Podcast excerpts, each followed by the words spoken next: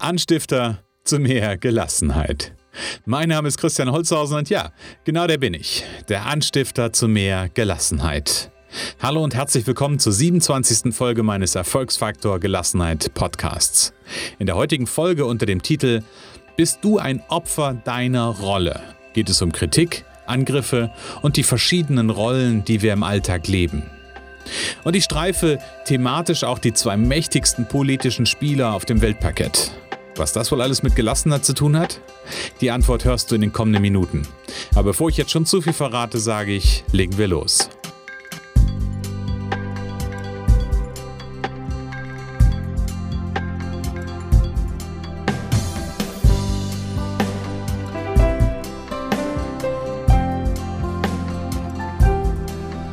Heute haben wir ein interessantes Thema und ich bin mir ganz sicher bei dem Thema, dass es die allermeisten Menschen an den Rande der eigenen Komfortzone bringt, ja, und für Stress sorgt. Und dabei ist genau bei diesem Thema Gelassenheit eine extrem wichtige Kompetenz. Und ganz nebenbei bemerkt ist das heutige Thema auch einer meiner größten Lernfelder, also meiner größten eigenen Lernfelder in puncto Gelassenheit. Doch um was geht es? Vielleicht kennst du so Situationen aus deinem beruflichen bzw. geschäftlichen Umfeld. Du bist mit einer Aufgabe betraut bzw. hast eine bestimmte Funktion oder eine bestimmte Rolle inne. Das kann möglicherweise auch eine privat angelegte Funktion oder eine Rolle sein, zum Beispiel in einem Verein. Na, stell dir vor, das Ganze läuft nicht so, wie es laufen soll. Auf der einen Seite aus Sicht der anderen, vielleicht auch aus der eigenen Sicht. Naja, und irgendwann kommt es so, ich hätte beinahe gesagt, wie es kommen muss. Jemand hat einen Unmut darüber, dass was da nicht so läuft und äußert den und er greift dich an und sagt dir, was alles nicht so läuft aus seiner Sicht.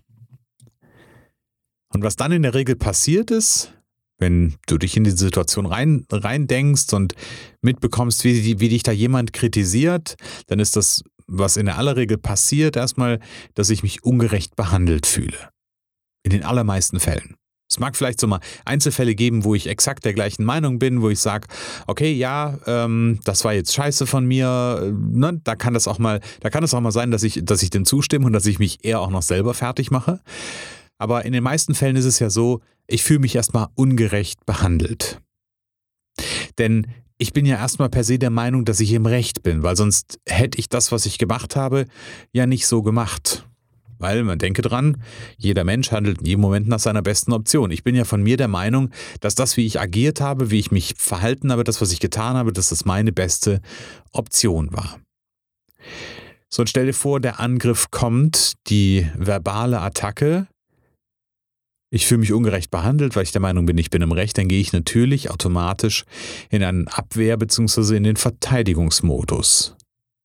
Und möglicherweise passiert dann das, was in solchen Momenten häufig passiert, nämlich schwupps, haben wir einen satten Konflikt. Die Frage ist doch eigentlich, warum kommt es so weit? Und um das zu durchleuchten, müssen wir einen Fakt verstehen oder einen Fakt erläutern.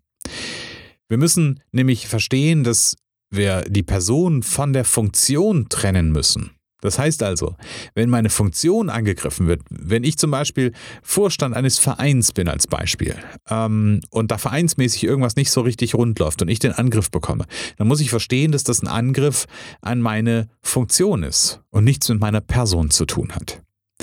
Vielleicht denkst du einfach mal an eine Politikerin, wie beispielsweise Angela Merkel ich sage ganz bewusst, äh, mir ist das, das Politische an der Stelle relativ egal. Könnte auch eine andere Politikerin, könnte eine grüne Politikerin oder ein Politiker sein. Aber nehmen wir einfach mal Angela Merkel als ein Beispiel. Sie hat eine Rolle. Und sie hat auch eine sehr prominente Rolle. Sie ist nämlich die Bundeskanzlerin. Und gleichzeitig ist sie ein Mensch und eine Persönlichkeit, nämlich diese Person, Persönlichkeit Angela Merkel.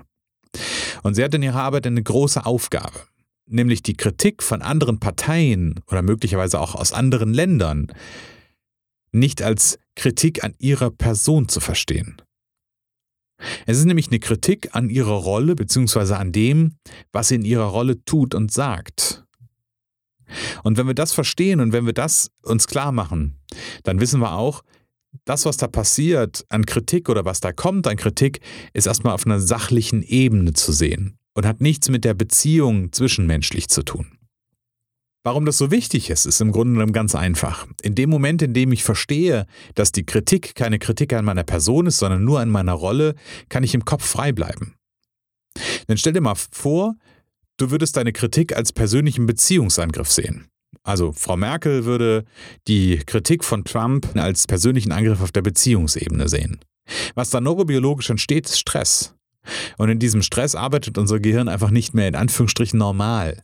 Und im schlimmsten Fall ist unser neuronales Netz so überlastet durch den Stress, dass es nicht mehr in der Lage ist, einen klaren Gedanken zu fassen. Da fallen wir in, erst in frühkindliche Stadien zurück, dann schmeißen wir Türen, dann schreien wir rum, dann hauen wir vielleicht irgendwo gegen. Und wenn der Stress noch ein bisschen stärker wird, dann fallen wir in die alten basalen Muster zurück, nämlich Angriff, Flucht oder Starre. Naja, und wenn Frau Merkel bei einem persönlichen Angriff selbst auf Angriff schalten würde, dann könnte das ein böses Ende nehmen. Und nur weil ich das gerade habe, ich glaube ähm, manchmal sogar, dass äh, Mr. Trump da ein Problem hat, dass er vielleicht nicht so ganz die Rollen trennen kann und dass quasi so sein, seine Affekthandlungen hervortreten und er manchmal Dinge, glaube ich, auch raushaut, die, ähm, die mit seiner Rolle eigentlich nichts zu tun haben, aber die ein bisschen darauf hindeuten, dass er das durchaus als persönliche, ja, als persönliches Thema nimmt. Jetzt sage ich das so ganz einfach, man muss Rolle und die Persönlichkeit voneinander trennen, also das Ich von der Rolle trennen. Doch die Frage ist jetzt, wie kann das Ganze denn überhaupt funktionieren? Und es gibt eine Grundvoraussetzung. Die Grundvoraussetzung ist nämlich genau erstmal das Grundprinzip zu verstehen. Nämlich das Prinzip, dass wir in jedem Moment, wo wir irgendetwas tun, wo wir in verschiedenen Kontexten sind, sind wir in verschiedenen Rollen. Und diese Rollen haben nichts mit unserer Person zu tun. Mit unserem Ich, mit unserem Selbst haben die nichts zu tun in dem Moment. Also natürlich, klar, sind die miteinander verquickt, aber das sind trotzdem, ich kann sie trotzdem trennen. Wenn ich das verstanden habe, dann kann ich mich in diesen Momenten, wenn da ein Angriff kommt, daran zurückerinnern, und mir genau diesen, diese Rollentrennung, will ich mal sagen, wieder vergegenwärtigen. Und manchmal braucht man da vielleicht auch so ein inneres Mantra für. Ja, das könnte ja sowas sein, sein wie, diese Kritik ist jetzt nur Kritik an meiner Rolle. Diese Kritik ist nur Kritik an meiner Rolle. Diese Kritik ist nur Kritik an meiner Rolle. Das könnte ja halt so, so ein Mantra sein, was, äh, was ich mir dann, dann vorsagen kann. Und das Witzige ist, ich hatte vor kurzem genau eine solche Situation. Da wurde nämlich an mich bzw. an meine Rolle eine Kritik herangetragen. Und ich habe mir diese Kritik angehört und merkte in dem Moment, wie in mir so ein Impuls aufkam. So ein Impuls, das Ganze persönlich zu nehmen und eingeschnappt zu reagieren. Und ich saß da auf meinem Stuhl und habe mir deutlich gemacht, dass das eine Kritik an meiner Rolle ist. An meiner Rolle, die ich ausgefüllt habe. Und meine Person, das mein Ich war da vollkommen außen vor an der Stelle. Es gibt allerdings was, was mir bei der bei dem Bild dieser Rollentrennung ganz, ganz wichtig ist. Auf der einen Seite ist es gut, diesen Rollenwechsel bzw. so eine klare Rollenabgrenzung zu haben, um, um am Ende handlungsfähig zu bleiben. Also um im Gehirn frei zu bleiben, im Kopf frei zu bleiben, um für Herausforderungen auch Lösungen zu finden. Und gleichzeitig ist die Kritik ja möglicherweise auch berechtigt. Und dann muss man sich wieder in der Rolle um das Thema kümmern. Also das Thema hat viel von Assoziieren und Dissoziieren, sagt man im NLP. Also dissoziieren in dem Moment, sich selber ein Stück weit aus der Rolle rausnehmen, das von außen betrachten, wenn die Kritik kommt. Und trotzdem, wenn ich dann wieder über das Thema reflektiere, mich mit der Rolle assoziieren und in dieser Rolle ein Stück weit auch die Lösung finden. Und was ganz, ganz wichtig ist, so eine Kritik, die von außen kommt und die was mit meiner Rolle zu tun hat, ändert nichts an dem eigenen Wert als Mensch. Und das wird häufig leider vergessen, beziehungsweise das wird eigentlich gar nicht vergessen. Es spielt, da spielt unser unterbewusster Verstand häufig so kleine Streiche. Denn der kann das nicht so ganz ohne weiteres trennen. Und dieses, dieses Thema Rolle trennen und, und Rollen abgrenzen, das führt am Ende des Tages zu ja, meinem eigentlichen Thema, nämlich zu mehr Gelassenheit. Weil dann kann ich, wenn ich mir klar mache, dass, es, dass ich in verschiedenen Rollen aktiv bin und in verschiedenen Rollen agiere, ja, dann nehme ich mir Dinge nicht mehr persönlich zu Herzen, dann, dann sind sie vielleicht wichtig, ohne Frage. Und dann müssen sie auch gelöst werden, nur dann nehme ich sie mir nicht persönlich zu Herzen, dann greift es mich nicht persönlich an. Ja, das ist so, so ein ganz, ganz wichtiger Aspekt. Und dann kann ich gelassen bleiben, ruhig bleiben und kann handlungsfähig bleiben. Ja, mich interessieren deine Gedanken zum heutigen Thema. Unter den Shownotes zu dieser Folge unter www.erfolgsfaktor-gelassenheit.de slash Folge 027 findest du ein Kommentarfeld. Schreib mir doch heute in einen Kommentar, bist du manchmal Opfer deiner eigenen Rolle? Ich freue mich auf deine Kommentare und auf deine Nachricht an der Stelle. Ja, zum Abschluss vielleicht noch eins. Lass uns diese Welt zu einem besseren Ort machen.